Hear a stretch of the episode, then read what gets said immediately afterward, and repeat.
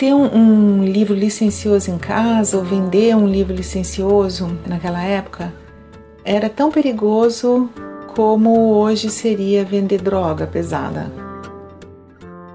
Devasso, libertino, desregrado, impudico, libidinoso, lascivo e indecente. Esses são alguns sinônimos para a palavra licencioso. Mas afinal, o que é um livro licencioso? Por que era tão perigoso ler ou vender um livro desses no Brasil dos séculos 18 e 19? Como a censura de livros agia por aqui nessa época? O episódio de hoje trata de questões como essas. Quem conversa com a gente é a Márcia Azevedo de Abreu, professora e pesquisadora do Instituto de Estudos da Linguagem, o IEL, da Unicamp. A Márcia tem desenvolvido pesquisas principalmente nas áreas de História do Livro e da Leitura e História da Literatura. Além disso, hoje em dia, ela também é diretora executiva da editora da Unicamp. Eu sou a Laís Toledo e esse é um episódio da Leitura de Fôlego, uma série sobre literatura para o podcast Oxigênio. Você está ouvindo Oxigênio.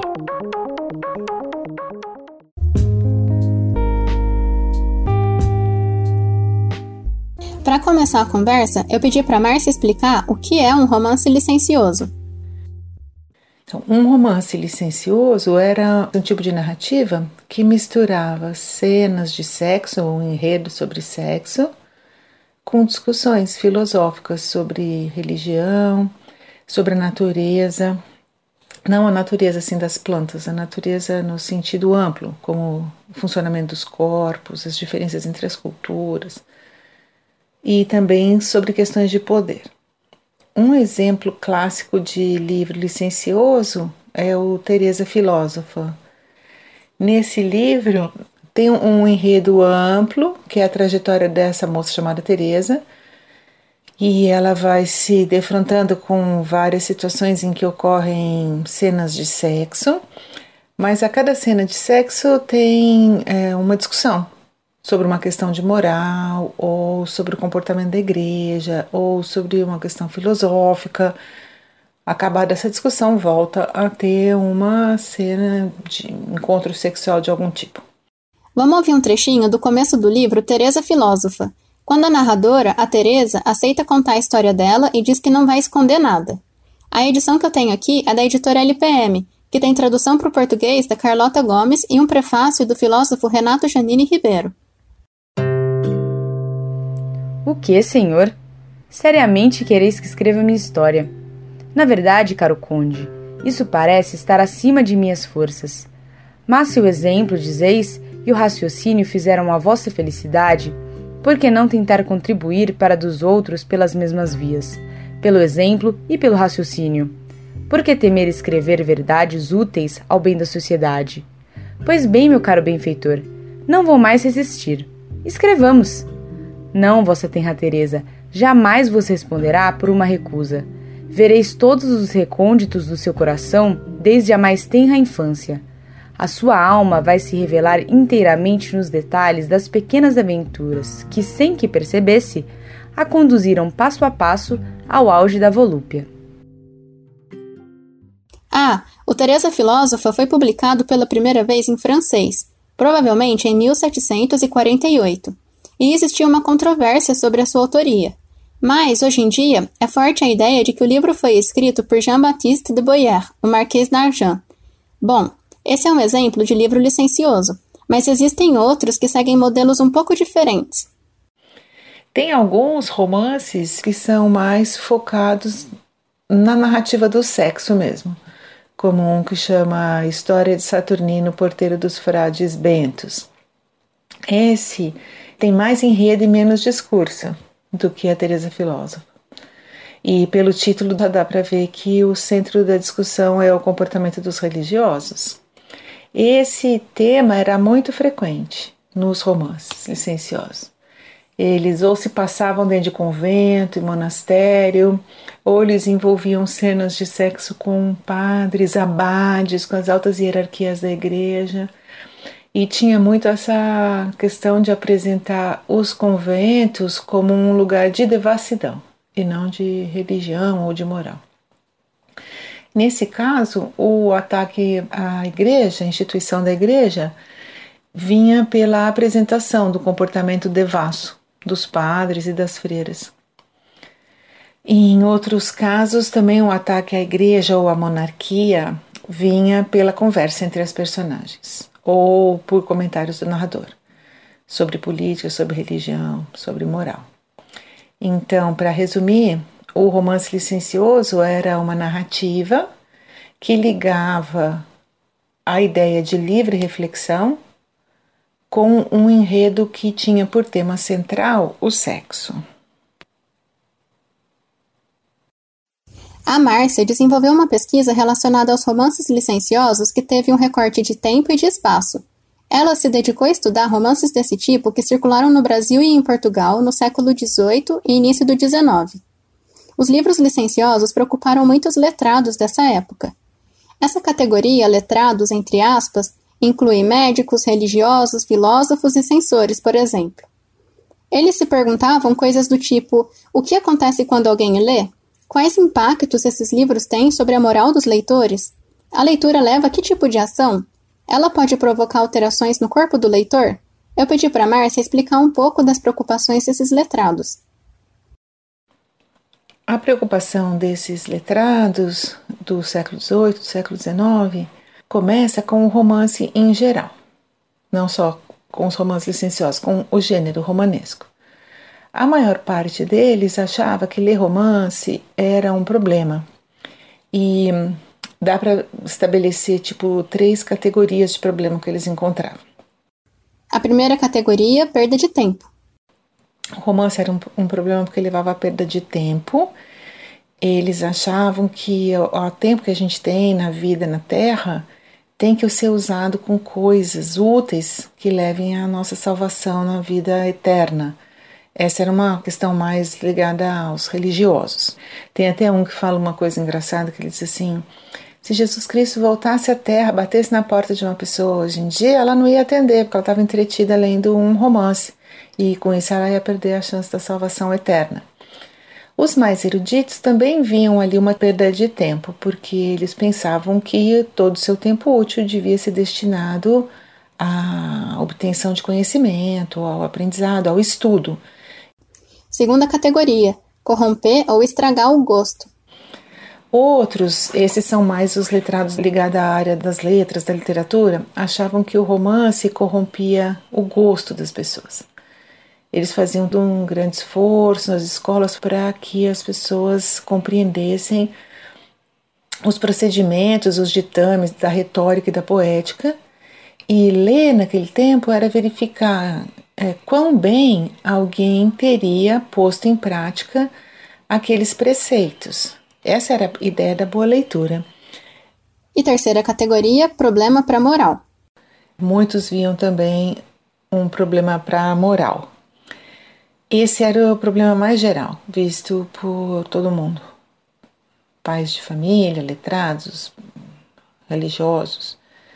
E isso é porque eles achavam que os romances, em geral, mostravam a vida de pessoas que faziam coisas erradas.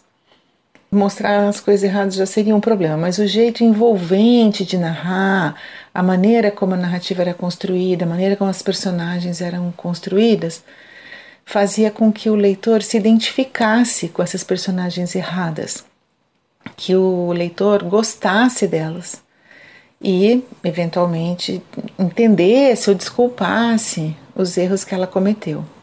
Então, isso parecia um mau exemplo para essas pessoas é, que se opunham ao romance. Em relação a esse suposto problema para a moral, a nossa entrevistada citou como exemplo um romance do escritor inglês Daniel Defoe, que ficou famoso pelo livro Robinson Crusoe. O exemplo que a Márcia deu foi de outro livro desse escritor, o romance Moll Flanders, publicado em 1722. Esse livro tem um subtítulo enorme, que é quase um resumo da narrativa, e que apresenta os problemas, ou melhor, o que os analistas da época achavam que eram problemas, da vida da personagem principal, a Moll. Eu gosto de falar desse romance porque o subtítulo dele já explica tudo. Olha como que é o subtítulo as aventuras e desventuras da famosa Moll Flanders, que nasceu na prisão de Newgate e, ao longo de uma vida de contínuas peripécias, que durou três vintenas de anos, sem considerarmos sua infância, foi, por 12 anos prostituta, por 12 anos ladra. Casou-se cinco vezes, uma das quais com seu próprio irmão. Foi deportada por oito anos para Virgínia. E, enfim, enriqueceu, viveu honestamente e morreu como penitente, escrito com base em suas próprias memórias. Tudo isso que eu falei agora é o subtítulo.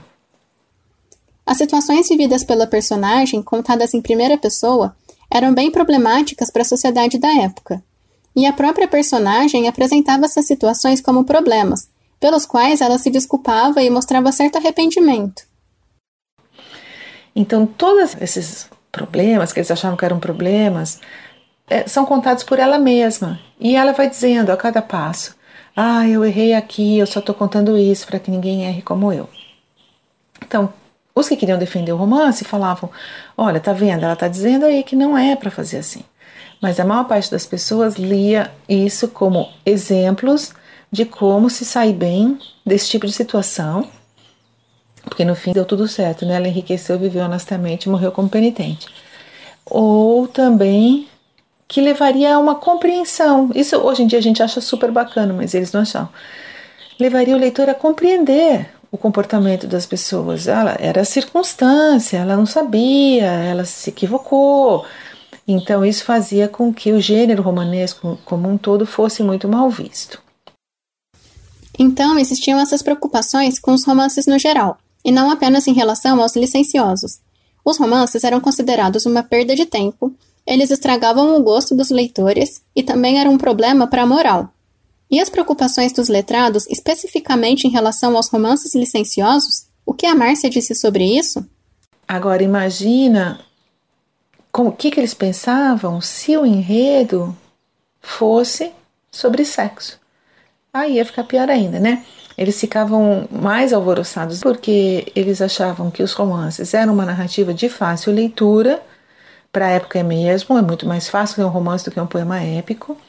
Eles achavam que aquele jeito de narrar era envolvente, era acessível e colocava as pessoas em contato com situações que envolviam sexo para falar mal da religião e da monarquia. Então, parecia uma combinação incendiária para eles. E tinha essa coisa da identificação, eles achavam que a pessoa podia passar a ação. Ela podia querer ser como aquela personagem. Muitos anos depois a gente vai ver exemplos disso, como na Madame Bovary, por exemplo, no Primo Basílio, né? mas essa conversa já está presente desde o século XVIII. Então, eles achavam que alguns comportamentos podiam se modificar com a leitura e também os corpos podiam se modificar, especialmente durante a leitura de livros licenciosos, né? Dá para imaginar o que, que acontecia com os corpos durante a leitura de um livro licencioso. É, e dá também para imaginar o que, que eles achavam que podia ser um problema de transferir da leitura para ação. Tem um dito do Rousseau que eu acho bem bacana, porque ele fala de, disso, desse efeito da leitura de uma maneira não totalmente direta engraçada. Ele fala que livros licenciosos são livros que se lê com uma só mão. Essa preocupação com os romances no geral e principalmente com os romances licenciosos não ficava só na teoria, não. Nos séculos 18 e 19, a censura tinha um papel importante na imprensa. Eu pedi para Márcia falar um pouco sobre a atuação dos censores nessa época, aqui no Brasil e em Portugal. A censura no século XVIII e XIX não é uma coisa só de Portugal e do Brasil. Acho que eu posso dizer, é, sem errar, que em todo o mundo ocidental é, teve censura ao longo do século XVIII e alguns países prolongaram a censura até o século XIX. Então, isso é um fenômeno geral. Eu vou falar um pouquinho mais sobre Portugal e o Brasil, porque é o que eu estudei mais tempo, que eu conheço é, melhor. Então, em Portugal e no Brasil teve censura desde a criação da imprensa até o início do século XIX. Os censores, eles não se preocupavam só com os livros licenciosos, não. Eles se preocupavam com todos os livros. E liam buscando os livros que pudessem ter alguma ideia contrária à igreja ou à monarquia ou contra a moral vigente. Mas eles faziam muito mais que isso. E foi essa parte que me atraiu tanto quando eu estudei os registros de censura em Portugal e no Brasil no século 18 e 19, porque eu me dediquei a ler todos os pareceres que avaliavam romances para entender como esses homens, eram todos homens, reagiam aos romances. Naquele tempo não, não existia crítica literária como a gente entende hoje. Então é ainda mais difícil saber o que as pessoas pensavam quando elas liam uma obra, como elas entendiam aquilo, como elas reagiam. Então eu procurei os registros de censura que ficam guardados na Torre do Tombo em Portugal e hum, no Arquivo Nacional no Rio de Janeiro, para entender o que, que os letrados da época pensavam sobre os romances. Hoje a gente pensa que a censura era uma coisa feita por gente limitada, por gente ignorante, por gente sem muita cultura, porque a gente tem uma visão muito pejorativa da censura hoje em dia. E ela é derivada, eu acho, principalmente da ação da censura no século XX durante as ditaduras. Porque ali Parece que a censura era exercida por gente assim mesmo, né? Por gente sem muita instrução. Mas esse não era o perfil dos censores do período que a Márcia estudou. Os censores do antigo regime eram pessoas letradas, da elite do Brasil e de Portugal. Eles eram é, pessoas escolhidas entre os homens da elite letrada. Eles eram muito cultos, eles falavam várias línguas, todos eles sabiam latim, eles liam muito, uma boa parte deles, pelo menos dos que eu trabalhei que, que tinham que ler romance, né? Eram também escritores e alguns eram professores. Por isso é, é tão interessante entender o que, que eles pensavam sobre os romances em geral. Quer dizer, pelo menos eu achei tão interessante entender isso. Porque ali dá para a gente ver como os homens cultos daquela época, homens que todos eles achavam que o romance era um gênero menor, todos, sem exceção como eles reagiam a esse gênero menor. É, um letrado que se levasse a sério não devia prestar muita atenção em romances, mas eles eram obrigados a ler todos os romances que passavam por Portugal e pelo Brasil para liberar a sua circulação ou a sua impressão.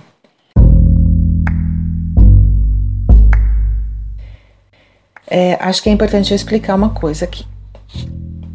Para que qualquer livro fosse impresso ou fosse vendido em português ou traduzido, qualquer livro, em Portugal ou no Brasil, precisava ter uma autorização da censura.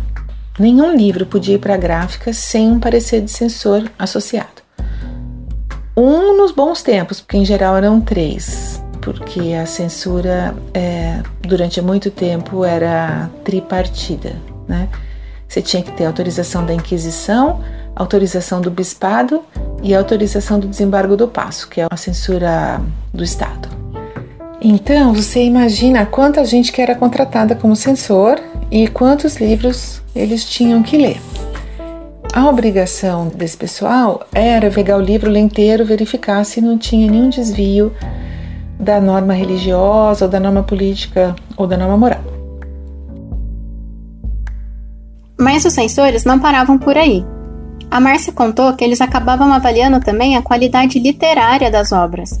Depois da leitura, eles faziam longos pareceres mostrando erros de composição no romance, como problemas de verossimilhança ou onde uma personagem estava mal construída, se era apresentada de um jeito no começo da narrativa e ficava de outro depois. E aí, eles proibiam a impressão do livro, ou seja, mesmo que não tivesse nenhum problema religioso, político ou moral, o livro ficava proibido por falta de qualidade. Então, ele era encaminhado para o autor ou para o editor com a explicação de que a obra continha erros. E eles podiam rever o texto e submeter de novo, corrigindo. E eu achei isso super interessante, porque mostra que muitos livros que a gente lê hoje, eles só são do jeito que eles são porque um censor identificou o erro ali e mandou corrigir mandou melhorar alguma coisa. Tem muito livro de poesia proibido porque a qualidade dos versos era ruim. E alguns censores sugeriam: olha, vai ficar melhor se você rimar assim. Ou a métrica aqui não está certa, faz de outro jeito. Então eu achei esse material muito rico para entender a reação desses letrados à cultura do seu tempo. E como será que os censores liam os livros licenciosos? A Márcia contou que não dá para saber muito bem sobre a reação dos censores a esse tipo de livro, porque quase não existe registro a respeito disso. Ninguém era doido de enviar um livro desse para a censura analisar. A censura analisava todos os livros que as pessoas achavam que não tinha problema e que elas queriam uma autorização para imprimir. Todo mundo sabia que um livro licencioso não ia ter autorização, então não pedia, né? Então esses livros licenciosos tinham uma circulação clandestina e eles só passavam pela censura quando eles eram apreendidos. Tinha muito caso de apreensão de livro. Às vezes era no porto, um navio que chegou com carregamento de livro, alguém começa a olhar as listas, tinha que fazer uma lista dos livros que estavam naquelas caixas. Para desembarcar o livro, o censor tinha que olhar a lista e falar: esses podem descer, esses não podem. Se ele não conhecesse o livro, ele mandava vir para ele ler. Então, às vezes, no meio dessas caixas de livro, dessas listas, eles punham lá no meio o nome de um livro licencioso achando que ia passar. E o censor pegava. Mas aí ele não fazia um longo parecer explicando o que, que ele achava. Ele falava: Isso aqui é um livro licencioso, está proibido. Então eles não se alongavam muito na explicação sobre isso. Eles só identificavam quais eram as obras licenciosas ou no desembarque, ou numa apreensão na casa de alguma pessoa, porque tinha apreensão em casa também, ou alguma denúncia que eles recebiam. Então era só mais assim nesse sentido. Eles identificavam que aquela obra tinha causado escândalo nas nações mais cultas da Europa, eles escreviam esse tipo de coisa. Apesar de serem proibidos assim de cara, os romances licenciosos circulavam bastante por aqui nesse período estudado pela Márcia, na maior parte das vezes de forma clandestina ter um, um, livro licencioso em casa ou vender um livro licencioso era tão perigoso como hoje seria vender droga pesada. Então era uma coisa muito, muito arriscada para quem queria vender e a circulação era muito controlada. Se um livreiro, por exemplo, fosse encontrado vendendo esse tipo de livro, ele ia ser preso Dependendo da gravidade do caso, seus bens podiam ser confiscados, sua loja podia ser fechada. Se alguém fosse pego com um livro desses em casa, a pessoa podia ir para a cadeia, era proibido possuir. Apesar disso, a Márcia contou que acontecia uma coisa engraçada. Várias pessoas pediam autorização para ter e ler livros proibidos, e alguns até conseguiam. Muitas pessoas mandavam pedidos para censura desse teor. Olha, eu sei que tal livro é proibido, mas eu preciso muito ler esse livro. E aí eles davam as desculpas que eles conseguiam dar. Alguns falavam assim: ah, eu sou um, um professor e eu preciso saber o que tem nesse livro para poder discutir se eu pegar algum aluno com isso para poder saber o que, que é. Alguns falavam: eu sou advogado, eu preciso saber esse livro para poder defender alguém. Se a justificativa fosse plausível, eles até conseguiam, e a censura falava assim: pode sim, como você é uma pessoa muito culta, muito bem informada, você pode ler isso, mas você tem que guardar na sua casa num lugar escondido. Alguns falavam: você tem que guardar num armário fechado com arame, porque eles não queriam que outras pessoas da casa ou amigos vissem e, e lessem aquilo, né? Fora esses casos de pedidos de autorização, a circulação dos livros licenciosos era clandestina. E a maior parte dos registros que a gente tem hoje sobre esse tipo de livro são justamente os registros de apreensão. O registro que a gente tem dela é quando a coisa dá errado e alguém é pego. Mas pela quantidade de apreensões que ficaram registradas, dá para imaginar que esses livros circulavam bastante por vias clandestinas. Eu fiquei curiosa sobre como essa circulação clandestina acontecia na prática. Sabendo dos riscos no caso de uma apreensão e que podiam ser denunciadas, como será que as pessoas faziam para enganar a censura? Tinha vários jeitos de fazer isso. Registrados na, nesses documentos de apreensão, né? um deles era misturar as páginas impressas de livros licenciosos com livros autorizados, com livros normais. Os livros não eram transportados encadernados como faz hoje. A encadernação era feita ou pelo livreiro que vai vender, ou às vezes até pela pessoa depois que ela comprou. O transporte dos, dos livros era feito é, por meio daquelas folhas que saem da impressão antes mesmo de dobrar. São várias páginas do livro impresso numa folha grandona.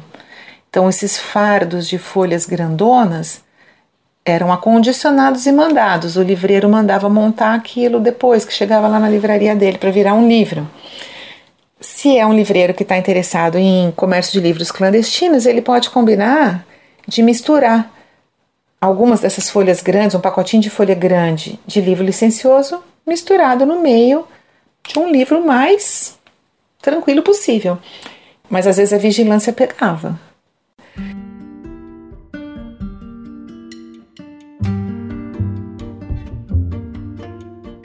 Outro jeito era fazer a venda clandestina mesmo, né? Então o cara, de alguma maneira, ele conseguia receber lá um tanto de livro clandestino, vinha pelos Alpes, era uma confusão danada para fazer o livro chegar nas cidades. Aí conseguia chegar num livreiro. É lógico que ele não vai pôr esse livro lá na prateleira da frente da livraria dele, né?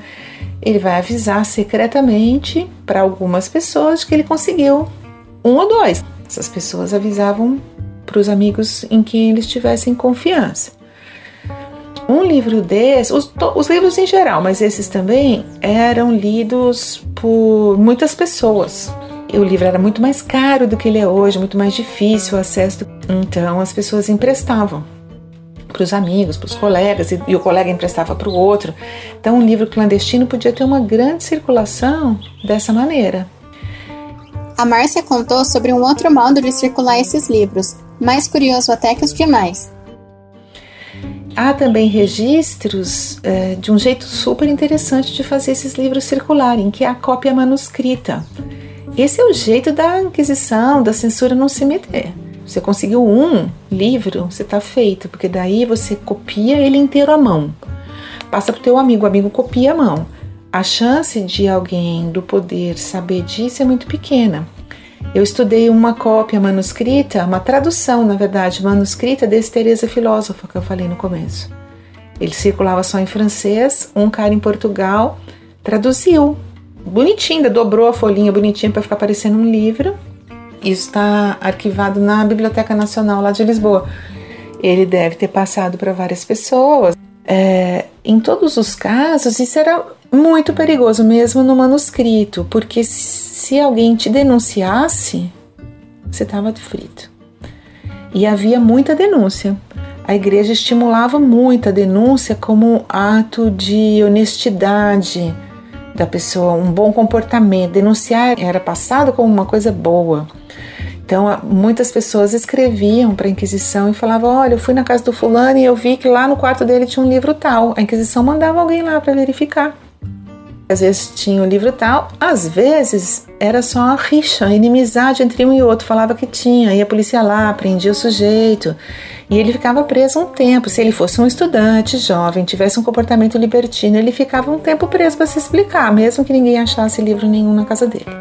Se fosse uma pessoa muito instruída, muito erudita, muito cheia de dinheiro, ela era mais provável que ela desse um jeito de não ficar muito tempo presa. Se era um perigo para quem tinha ou vendia um livro desses, imagina para quem escrevia. Então, lembra que eu falei que tinha uma controvérsia sobre quem seria o autor do Teresa Filósofa? Esse não é um caso isolado no universo dos romances licenciosos.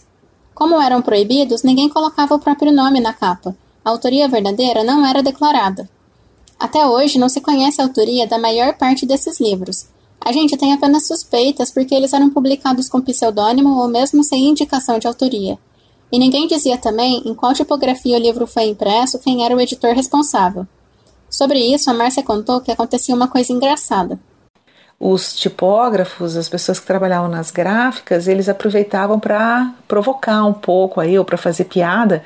Então, naquela parte de baixo da página de rosto, onde costuma escrever a cidade, né, tipo Lisboa, na impressão régia, 1798, eles escreviam assim: impresso no Vaticano sob os auspícios do Papa, eles trocavam as indicações para fazer graça ou para provocar essa situação clandestina em que eles estão.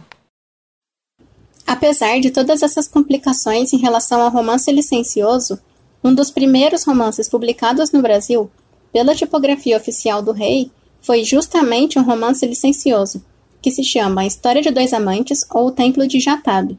Eu pedi para Márcia contar a história dessa publicação para gente. Essa história é engraçada e curiosa, porque esse livro é uma tradução para o português de um livro francês que se chama Mémoire turque, que era um livro super proibido na França. Até em francês ele era proibido de circular em Portugal. O, o que é estranho nesse caso, que eu falei que é curioso, é que ele foi um dos primeiros romances a ser publicado no Brasil pela tipografia oficial do rei.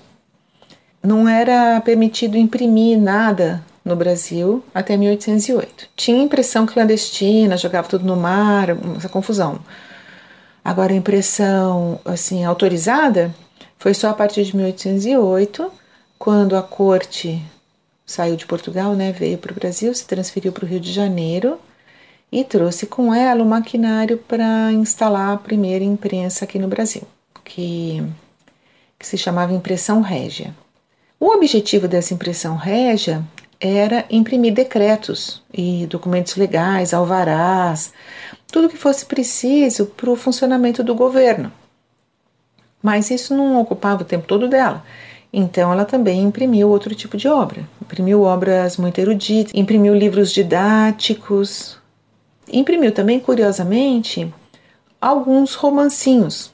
Falo romancinhos porque a maior parte deles era bem curtinha, era tipo um, uma novelinha. Alguns eram maiores, como um que chama O Diabo Coxo, que foi impresso também por eles. Mas esse do História de Dois Amantes ou Templo de Jatabe, a versão publicada aqui é um, uma novelinha curta. A Márcia me contou o enredo desse livro, e é difícil entender como ele foi publicado, apesar da censura vigente no período e ainda por cima pela tipografia oficial do rei. Escuta essa história e me diz se você concorda comigo. O Memoir Turco, ele é maior, ele conta tudo desde o começo, quando o rapaz nasceu. Eu vou falar só o pedacinho que foi publicado em Portugal e no Brasil. É a história de um rapaz que chama Deli e ele trabalha como mercador de escravos que compra mulheres. Já começa assim. Ah, função dele é viajar pela Pérsia para achar as mulheres mais bonitas, comprar essas mulheres e levar para os haréns dos príncipes de Constantinopla. Então, numa das vezes que ele está fazendo essas compras, ele está voltando para casa e ele encontra um homem pobre que está querendo vender a filha dele. O rapaz vê a filha e se apaixona por ela. Fala: Eu vou comprar para mim, não vou comprar para príncipe nenhum. O pai concorda, Tá vendendo, tanto faz, se é pro príncipe, pra quem for, tá vendendo. E a moça concorda também, porque ela gostou dele, achou ele bacana. O problema da história é que essa moça, ela seguia essa seita de Jatabe, por isso que chama ou o Templo de Jatabe. Essa seita é totalmente inventada e ela é criada ali dentro dessa história para fazer críticas ou ironias às crenças dos muçulmanos e as crenças dos cristãos. Então, tudo que parece mais esquisito do ponto de vista do narrador, na religião muçulmana e na religião católica, ele coloca lá no templo de Jatab.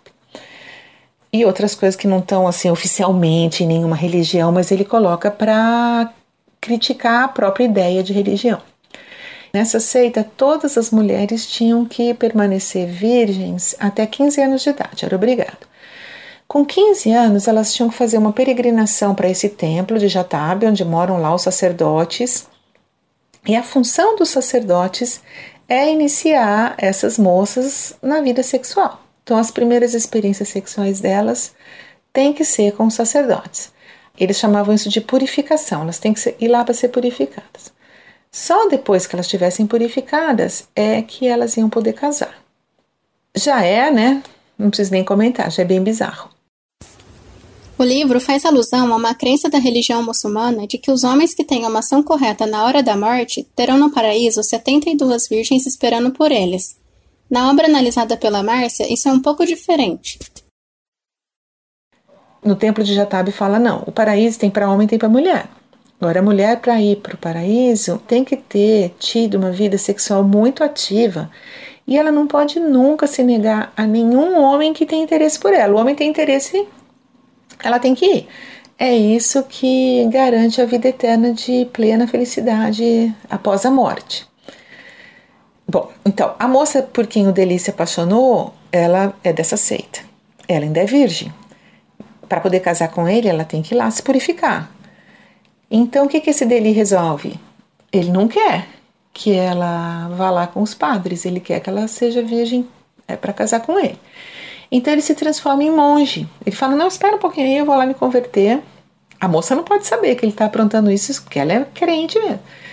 Ele vai lá, se converte, e ele sabia que lá tinha uma regra, que era assim: o último padre que entra recebe a primeira moça que aparecer. Ele sabia que ela ia aparecer logo, porque ele ia comprá-la para levar embora, né? Então ele vai lá e vira padre. E isso dá um monte de confusão, porque os outros padres também queriam ela, porque ela era mais linda de todo lugar. Eles armam um monte de confusão para atrapalhar, mas acaba dando certo e os dois ficam juntos. Tem que ficar oito dias juntos, purificando. Mas ela não podia saber que era com ele que ela estava, porque depois ela não ia querer casar com ele, ela ia ver que aquela purificação era fajuta. Então ele fica disfarçado, mas ele fica muito feliz porque ela, quando está muito satisfeita, ela fala: Ai, que bom, logo eu vou poder estar tá fazendo essas coisas com o Delia. Ele fica todo contente. Bom, dá um monte de confusão, sai do convento, não sai do convento, consegue fugir, no fim de tudo dá tudo certo, dá tudo certo, não é que nem a Mal Flanders que depois se arrepende, não, dá tudo certo. E eles é, casam e vão viver felizes para sempre. Dá umas confusões por ela ter essa obrigação de ter que ficar com todo mundo que se interessa por ela. Mas termina tudo bem. É ou não é incrível que um romance desse tenha tido aprovação da censura, tenha tido várias edições em Portugal e no Brasil. É um esquema clássico do romance libertino. É sexo entremeado com discussões filosóficas sobre religião, sobre a inconveniência de seguir preceitos religiosos muito cegamente. Ah, isso é interessante porque esse período que o Deli fica no convento, ele aproveita para falar mal da vida em convento, da vida de padre, que esses padres são todos devassos. Tem longas passagens também sobre por que, que os pais é que têm que decidir o destino dos filhos, porque o, o pai é, vende a moça e fala, ah, mas ela tem que seguir essa religião dela aí, tem que ficar com todo mundo que se interessar. O livro comentado pela nossa entrevistada apresenta as características de uma obra licenciosa não só pelas menções a sexo, mas por fazer discussões de temas que são relevantes para os libertinos ou para os iluministas da época, que achavam que a razão devia prevalecer sobre os dogmas da religião.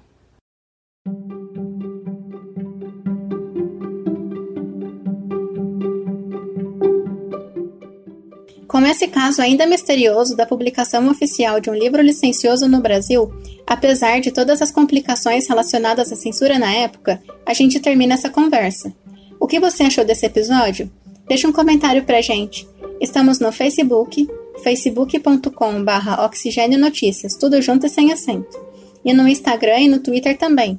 Basta procurar por Oxigênio Podcast.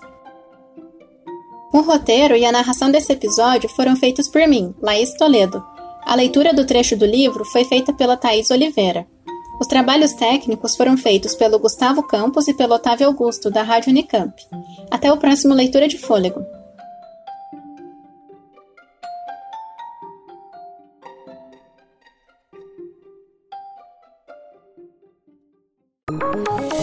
Oxigênio.